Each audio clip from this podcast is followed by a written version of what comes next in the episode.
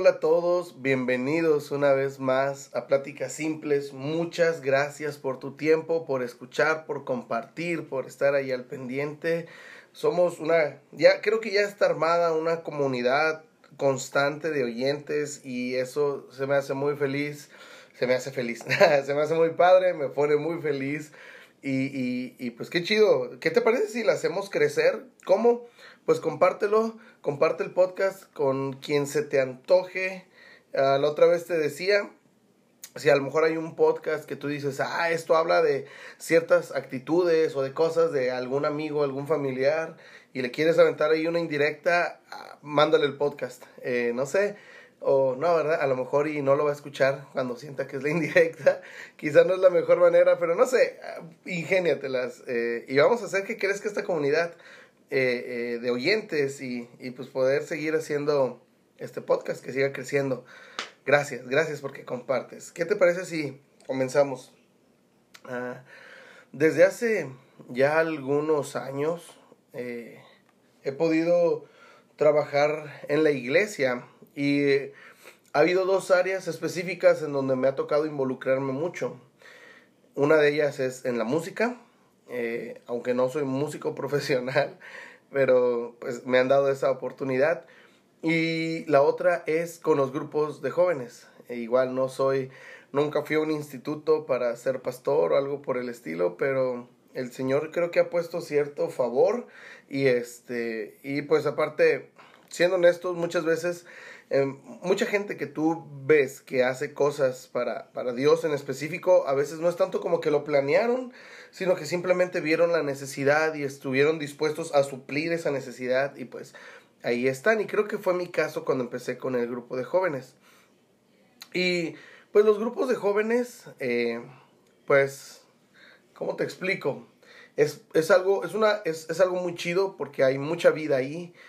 Eh, pero también ya me ha tocado lidiar con, eh, con la etapa de la adolescencia en específico. Y los adolescentes son muy inestables. Un día tienen toda la energía del mundo y se quieren acabar el mundo de una mordida y al otro día no tienen ganas de nada ni de vivir. Así, así de extremos son.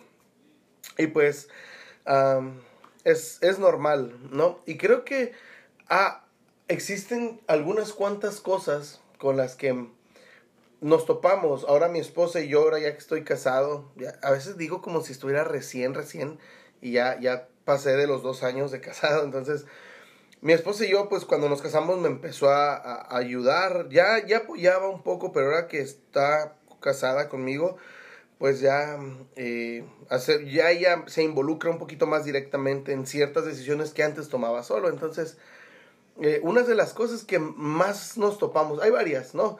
Por ejemplo, una que te la digo ahorita y te la repito es a lo mejor la inconsistencia en los sentimientos, emociones de algún de ciertas edades, ¿no? En ciertos muchachos, que existe igual en todas las edades, pero está muy marcado en, en la juventud.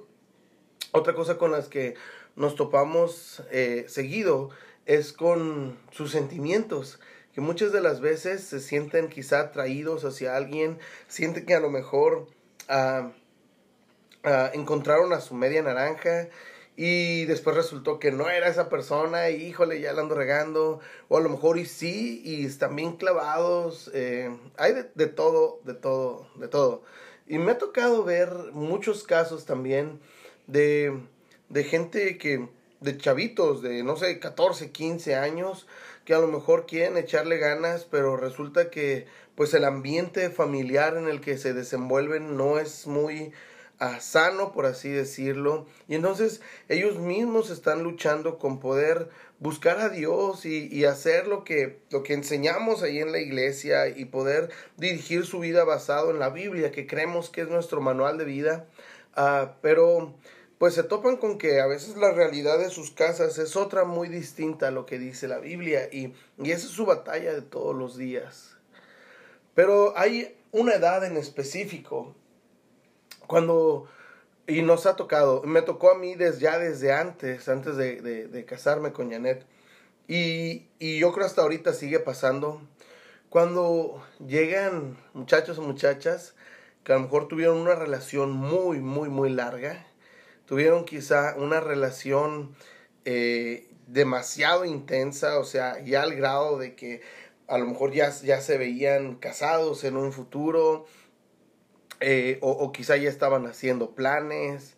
Eh, me explico, a lo mejor tenían siendo novios desde los 14 años, no sé, y, y resultó que pues llegaron a la iglesia porque eh, pues hubo ahí un desamor, hubo ahí un algo y ya la relación no continuó.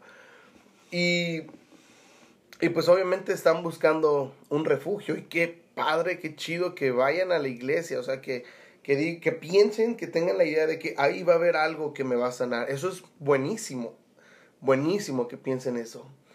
Y, y no quiero que, no me gustaría que, que eso cambie. Creo que es lo ideal, que cada cada vez que hay, y en, en cualquier tema, en cualquier cosa de la vida, cada que haya algo desagradable, algo que sintamos que se está saliendo de nuestras manos, podamos correr a Jesús siempre. Eso es ah, genial. Y con respecto a, a, los temas de desamores, ah, recuerdo muy en específico a una, a una muchacha, una muchacha que una vez llegó a la iglesia y, y empezó a, vino, llegó con todo, llegó y dijo, me gusta esto, me gusta el ambiente, quiero ser parte de esto, quiero servir si es posible, quiero ayudar a lo que están haciendo, quiero que mi vida siga cambiando, eh, eh, me gusta. Y, y, yo la veía y se veía una muchacha de verdad entregada, de verdad que tenía su corazón ah, dispuesto y abierto para poder salir adelante. Y hubo algo que nunca contó, creo, o que yo no sabía. Hubo un día que simplemente no se apareció y dije, bueno, a lo mejor hubo algún detalle. Y, y después pasó el tiempo y ya casi no la veíamos. Y, y en una ocasión le pregunté y le dije, sé sincera, ¿está pasando algo? ¿O está sucediendo algo que te veías muy animada en un principio y ahora ya no, se ve como que ya no, ya no está ese ánimo. Hay algo que está pasando, hubo algún detalle con algún muchacho, una muchacha, ¿qué está pasando? Y no, no, no había nada de eso. Y me confesó, dice, la verdad es que, pues el muchacho con el que andaba, eh, pues me pidió que volviéramos. Y yo, ok, y luego, ¿qué tiene que ver eso? Y pues bueno, el, el, eh, a grandes rasgos, este muchacho pues le demandaba más tiempo y le absorbía tiempo. Y ella sentía que tenía que estar ahí todo el tiempo porque si en algún momento ella se despegaba o, o, o si ella demostraba como que bueno, ahora estoy viendo otra cosa y estoy cambiando mi vida, encontré algo que me hace bien. Y en lugar de ella tratar de acercarlo a Jesús, ella dijo, ok, pues ya volvió este amigo, que quiero entregarme por completo. Y la mayoría de su tiempo era estar con Él. Obviamente, cuando comienzas a desplazar a Jesús de tu vida, se ve un cambio, la verdad, negativo. Entonces yo me saqué de onda y le dije, ¿qué está pasando? O sea, ¿por qué a raíz de que este amigo volvió, tu vida ha cambiado de manera negativa si vas muy bien? Ahora, no estoy diciendo que este amigo sea el que está mal, o sea alguien malo, o sea el diablo o algo por el estilo. Pero sí, pues era evidente, era muy obvio de que a raíz de que esta muchacha comenzó a ver a su ex y habían vuelto, pues ya había algo ahí. Entonces, uh, dije, ¿qué está pasando? O sea, y después abrió su corazón y resulta que, pues sí lo veía, pero había veces que no lo veía, había veces que la dejaban plantada, había veces que se empeñaba un chorro en arreglarse y este amigo iba así como que con una camisa de la América, o sea, imagínate, o sea, para empezar de la América y luego en short y chanclas y, y ella se decepcionaba de quién era y, y por qué estoy invirtiendo mi tiempo en este amigo si él no se empeña por mí. Me explico, las mujeres son un poquito más Ah, ven mucho los detalles y este amigo no los cuidaba, pero más allá de los detalles y de lo que le pudiera hacer sentir a esta amiga, lo, lo que más afectó fue que pues ella empezó a menguar un poco en su relación con Dios y en el cambio que estaba teniendo a raíz de que le había entregado su vida al Señor y a raíz de que lo estaba, estaba buscando servir de cierta manera. Entonces, ¿qué sucedió? Un día esta muchacha me dijo, ¿sabes qué? Este amigo de repente tiene otra, resulta que tiene, sale con alguien más, no sé si es su novia o algo, y, y, a veces está conmigo y a veces está con otra y no puedo lidiar con eso. Entonces, ¿qué, qué le dirías tú a alguien así? Pues déjalo, o sea, suena lógico, ¿no? Suena simple, suena como que, pues, obvio, si, si este amigo está viendo a alguien más, pues déjalo, o sea, no están casados ni nada, no hay nada que los ate ni hijos, porque quieres estar con alguien así. Y esta amiga decía, sí, ya lo voy a dejar, pero cuando él le hablaba volvía y cuando pasaba algo ella lo dejaba y luego él se arrepentía, pedía perdón y volvía y así estuvieron mucho, mucho, mucho tiempo. Un día que le pregunté de plano, ¿qué está, o sea, qué pasa? O sea, ¿por qué cada que te habla te mueve el tapete de esa manera, me explico. O sea, hay demasiada dependencia de parte de ti hacia él. ¿Por qué? Y me dijo, es que aún no lo supero. No he superado a, a, este hombre. Y a lo mejor ella ya tenía una vida pues ya mejor y quizás estaba platicando ya con alguien más, ya conocía a alguien más. Y un día Simplemente reconoció y dijo, no supero a mi ex, no lo he superado. Lo extraño, me gusta estar con él, me gusta el tiempo que paso con él. Vivimos muchas cosas, años juntos, años compartidos, muchos recuerdos, salimos, viajamos, no sé si a lo mejor tenían una vida sexualmente activa y obviamente el sexo une mucho a dos personas a raíz del sexo existe, se crea una conexión espiritual y, emocional entre esas dos personas, entonces pues me imagino que ella era algo demasiado fuerte. Estoy especulando, ¿eh? no estoy diciendo que sea real, pero pues suena obvio porque cómo te clavas tanto con alguien, me explico, si no ha habido una apertura de una magnitud tan grande como para abrirte y después depender de esa persona. Y la, respuesta o, o, el consejo que puedes dar a esas cosas a veces se queda corto en base a la situación que están viviendo. Porque yo, viéndolo de una manera externa, viéndolo desde afuera, yo bien pudiera decir, pues déjalo, no lo necesitas, no ocupas estar con él. Si ya ves que está con alguien más, ¿Por qué te aferras a estar ahí? Me explico. Y para mí suena simple, para mí es como que, pues bueno, ya se acabó, y ahí muere, que se termine, ya no te quiero ver. Y ya nada más. No, sí, suena muy, muy simple así nada más. Pero siendo honesto, muchas veces eh, echamos raíces en algún lugar, dimos tanto de nosotros, hubo una conexión tan fuerte que ya después desligarse de, de, eso, aunque nos haga daño, aunque nos haga retroceder en nuestra forma de vivir, aunque impida que podamos seguir conociendo a Dios, aún y con todo eso, aunque sea dañino y tóxico para nuestras vidas, muchas veces estamos más aferrados a los recuerdos, a las vivencias, a los a las cosas que sucedieron en el pasado.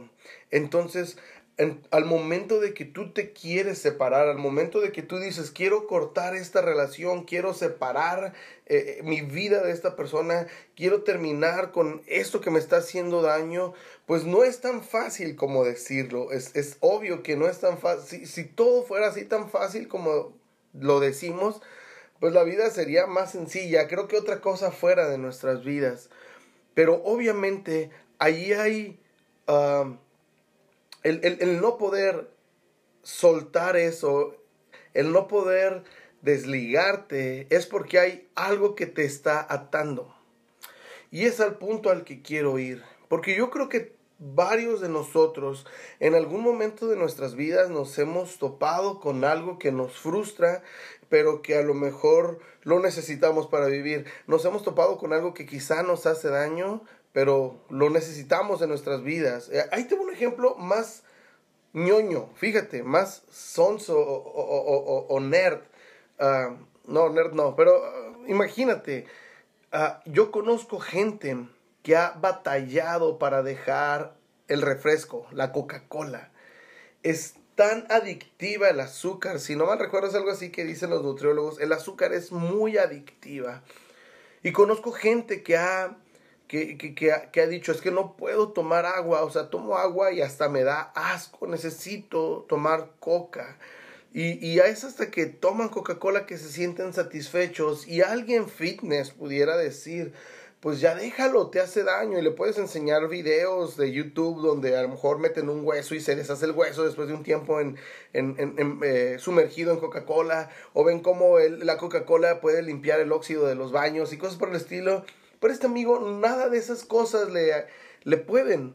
¿Por qué? Porque ya hay una necesidad, ya hay una atadura. Crearon cierta adicción en su cuerpo que a lo mejor ya hasta necesita ese azúcar y a lo mejor esa necesidad no es tanto física, quizá otras veces es es algo mental donde dices, es que yo necesito esto, necesito hacerlo, necesito esta coca, necesito sentir ese sabor helado y lleno de cafeína y, y no dicen que tiene cocaína, no sé la verdad, pero necesito eso, me explico.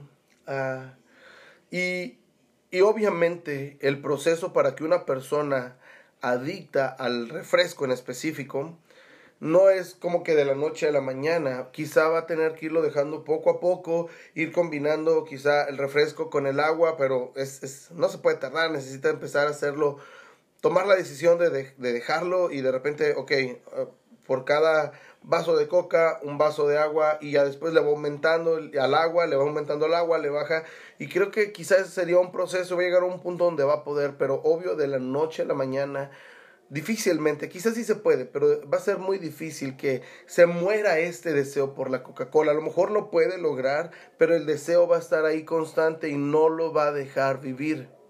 Entonces, cada cosa que, que, nosotros pasamos, cada cosa que vivimos, cada situación, cada circunstancia, cada cosa que hay en nuestras tiene que pasar por un filtro de, uh, de honestidad. Y esa honestidad es con nosotros mismos. Tenemos que ser honestos con nosotros mismos y, y decir, ¿sabes qué? Sí, dependo de esto dependo de tal persona, dependo de ciertas cosas, dependo de a lo mejor de ciertas sustancias, de ciertos alimentos. Eh, entonces, no es hasta el momento en el que somos honestos, en el que podemos decir, ok, tengo un problema. Ahora, ahí te va. Quiero hablarte muy en específico del, de cosas del pasado, porque es, es, muy curioso que el pasado tiende a ser adictivo, ¿no te pasa? El pasado es muy, muy, muy adictivo. Y más cuando ya hay algo que te marcó, que a lo mejor dices, ah, es que ese recuerdo fue muy chido, ese recuerdo fue muy grato. Yo recuerdo, vivía buenos tiempos, ganaba más dinero, esta relación era muy chida, andaba con la muchacha de mis sueños, o, tenía eh, la solvencia económica que yo recuerdo íbamos a Disneylandia una vez al año. No sé cuál sea eso del pasado. A lo mejor puede ser una relación, eh, eh alguna, sí, sí, una relación amorosa o qué sé yo, pero cualquier cosa del pasado que cuando lo recuerdes te haga sentir mal al compararlo con tu presente es nocivo, te va a hacer daño y necesitas poder comenzar a vivir no te estoy diciendo que lo olvides, pero que puedas vivir con eso, con la conciencia de que sí, ahí está, un día estuvo eso, un día pasó e, aquello, un día estuvo esa relación, un día hubo esa solvencia económica, hubo un día que todo estaba perfecto, todo era color de rosa, pero ya no está y está bien.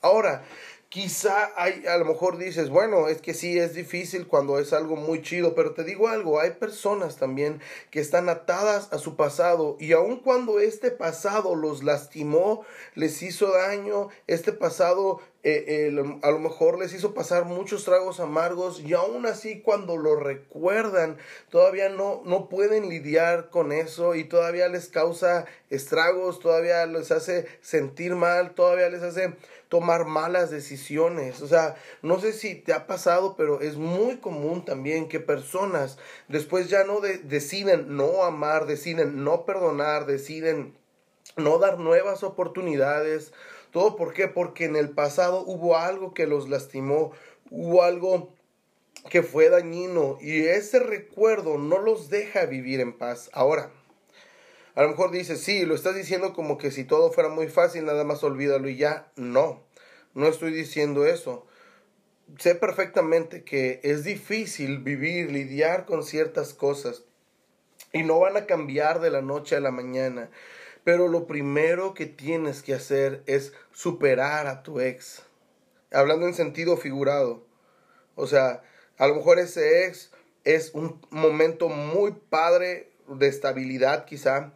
O fue un momento muy amargo que algo que no quisieras que hubiera pasado, que te gustaría sacarlo de tu mente. Ok, pon eso en tu cabeza, llamémoslo ex. Ok, y a lo mejor ese ex ahí está y cada que lo recuerdas, cada que viene a tu memoria, te hace una persona distinta a la que Jesús quiere que seas. Ok, ¿cómo, cómo lidio con eso? Te digo la verdad, no soy un psicólogo o algo por el estilo, pero sé de alguien que sí sabe lidiar con el pasado yo sé perfectamente, porque he, podido conocer a Jesús, que él no, a Él no le importa ese pasado, aun cuando fue bueno o cuando fue malo, a Él no le importa, porque Él quiere que vivamos nuestro presente. Jesús quiere que nuestra vida, que nuestra vida futura sea mucho mejor a nuestro presente, pero para eso vamos a tener que dejar el pasado atrás y no tratar de revivirlo o no tratar de hacer cosas para que ya no te pase lo que un día pasó en, en, un día pasó en el pasado. Tan mal dicho está. Este es un pleonasmo, creo. Ah, y no, no se trata simplemente de recordar o olvidar. Más bien se trata de que podamos poner en orden nuestros pensamientos y nuestros planes. Se trata de que podamos poner en orden nuestras prioridades. Y sí, yo sé que no es fácil. Pero comienza con algo sencillo, que es reconociendo, sí, ese recuerdo, sea bueno o sea malo, me hace daño. Esas personas, sean buenas o sean malas, me hacen daño. Eso, eso que existió antes, eso que ya no está, aún me hace daño, aunque ya no esté. Ahora, si tú tienes el deseo, si tú tienes toda la intención de que tu vida esté mejor, lo primero que tienes que hacer es reconocer, sí, ahí está eso y me hace daño. Ok, ¿qué sigue? Ah, eh, no, no, no, no, sé si sea una fórmula, pero yo he visto este, ah, yo he visto en la Biblia este patrón y funciona así. Cuando Dios levanta a alguien, cuando Dios utiliza a alguien, y lo puedo ver en un chorro de ejemplos. Ah, hay un hombre en la Biblia que la Biblia lo describe como el padre de la fe. Este brother era un mentiroso de primera, de verdad. Este amigo Abraham se casó con, con una ah, media hermana. Entonces, cuando, cuando tenía que presentarlo, presentar a su esposa, o cuando le sí, cuando tenía que presentar a su esposa, pero el decir que era su hermana lo metía en problemas o él sentía que se podía meter en problemas. Decía que era su, perdóname, a ver, lo estoy diciendo todo mal. Cuando Abraham sentía que decir que su mujer era su esposa, la presentaba como su hermana. Y no lo, no lo hizo una sola vez. Este amigo Abraham sí tenía algo de, de broncas. Cuando Dios le prometió un hijo ah, y él sintió que Dios se había tardado y eh, nomás su esposa no quedaba embarazada, se metió con la sirvienta de su esposa. Este brother tenía broncas, estaba mal. ¿Y sabes qué pasó? Dios cambió su vida, pero no hizo esto, de que ah, muchos pensamos que a veces así funciona esto, que ¡pum! cambiamos y después tenemos una nueva vida y ya no nos afecta el pasado. Pensamos que a lo mejor en algún momento Dios se nos va a aparecer y va a poner un algo que va a pasar algo sobrenatural o pensamos de que ah voy a soñar algo y tuve una revelación o no sé qué nos imaginamos que va a pasar un suceso sobrenatural en nuestras vidas y después de eso ya vamos a cambiar y estamos esperando que haya un evento en nuestras vidas para poder cambiar y que ya no nos afecte ese pasado y sabes Dios no obra así Dios a este hombre Abraham, Dios le dijo, estás en los planes y hay que hacer esto. Ahora ve allá, cásate con esa mujer. Ahora vas a tener un hijo. O después eh, sal de tu tierra eh, y ve instálate en ese lugar. Toma esa tierra. Dame a tu hijo. Me explico. Y en el proceso Abraham fue moldeado. Lo mismo pasó con Moisés, lo mismo pasó con David, lo mismo pasó aún con los discípulos de Jesús. Era gente que a lo mejor todavía tenía broncas con su pasado, todavía tenía cosas que no habían arreglado, cosas que quizá aún no sanaban. ¿Y sabes qué es lo que hace el Señor? Dios no dice, ok, lo voy a quitar y ya estás bien por arte de magia. No, el Señor lo que hace es, ok, ¿quieres que quitar todo eso que está antes? para poder ser vaciado de eso que tienes, para poder ser vaciado, ah, ah, ah, no, va, no va a suceder por arte de magia. Necesitas ser lleno de algo más denso que tu pasado para que tu pasado salga y ya no te cause daño. Entonces no es hasta que nosotros le entregamos por completo aún nuestro pasado a Jesús. Y sí, no va a ser de la noche a la mañana, pero cuando seamos constantes en nuestra honestidad, en nuestra relación con Él, en nuestro servicio hacia, hacia Él, cuando seamos constantes en Jesús, cuando menos nos lo esperemos, esas cosas del pasado ya no nos van a afectar. No esperes no esperes de verdad a que por arte de magia, a que un día un ministro venga y te ponga las manos y ya se olvidó el pasado. ¡Pum! No, no va a suceder así. Lo que va a suceder es de que en la medida en la que tú te involucres, en la medida en la que tú te sumerjas más en quién es Dios y en lo que hace Dios, es en la medida en la que el pasado no va a caber, no va a haber chance en tu corazón ni en tu mente para el pasado y por ende no te va a hacer daño. El día que lo recuerdes decir, ah, sí, pasó esto y ya, pero esto no sucedió de la noche a la mañana ni fue por arte de magia, ni fue porque Dios hizo algo y, y cambió tu mente, borró el tape simplemente y luego grabó algo nuevo. No, no sucedió eso. Lo que sucedió es que... Ah, tu mente fue redimida y tu corazón, tus sentimientos fueron transformados. No es hasta que pase eso que vas a poder superar a tu ex. De otra manera no se va a poder. De otra manera es imposible. En algún momento va a regresar. Va a regresar ese algo del pasado y te va a mover el tapete. Pero si tu vida, si tu corazón, si tus planes, si tus sentimientos, si tu espíritu está lleno de Jesús, no va a haber cavidad para otra cosa más que el pensar, el planear y el vivir el presente que Dios te está dando y preparando el futuro que tiene para ti y tus siguientes generaciones. No es por arte de magia, pero no es imposible tampoco.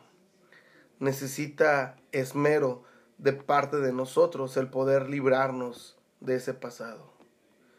Y sí, quizá el paso más difícil es iniciar, pero inicia, comienza, comienza a caminar con Jesús y permite que Él pueda ir cambiando esas áreas y llenando esos huecos para que cuando el pasado quiera regresar a rellenar, no se meta, no se cuele ahí y pueda hacer estragos en tu vida te animo a que tampoco te desanimes por el hecho de que a veces recuerdes el pasado, recuerdes esas cosas y causen cosas en ti. Es normal, pero en la medida en la que vayas buscando, te lo aseguro, ya no va a causar nada. De verdad. Ah, gracias por tu tiempo, gracias por escuchar. Te repito, comparte este podcast con tus amigos y pues nos escuchamos el próximo martes. Gracias por tu tiempo, que Dios te bendiga y ahí platicamos. Bye.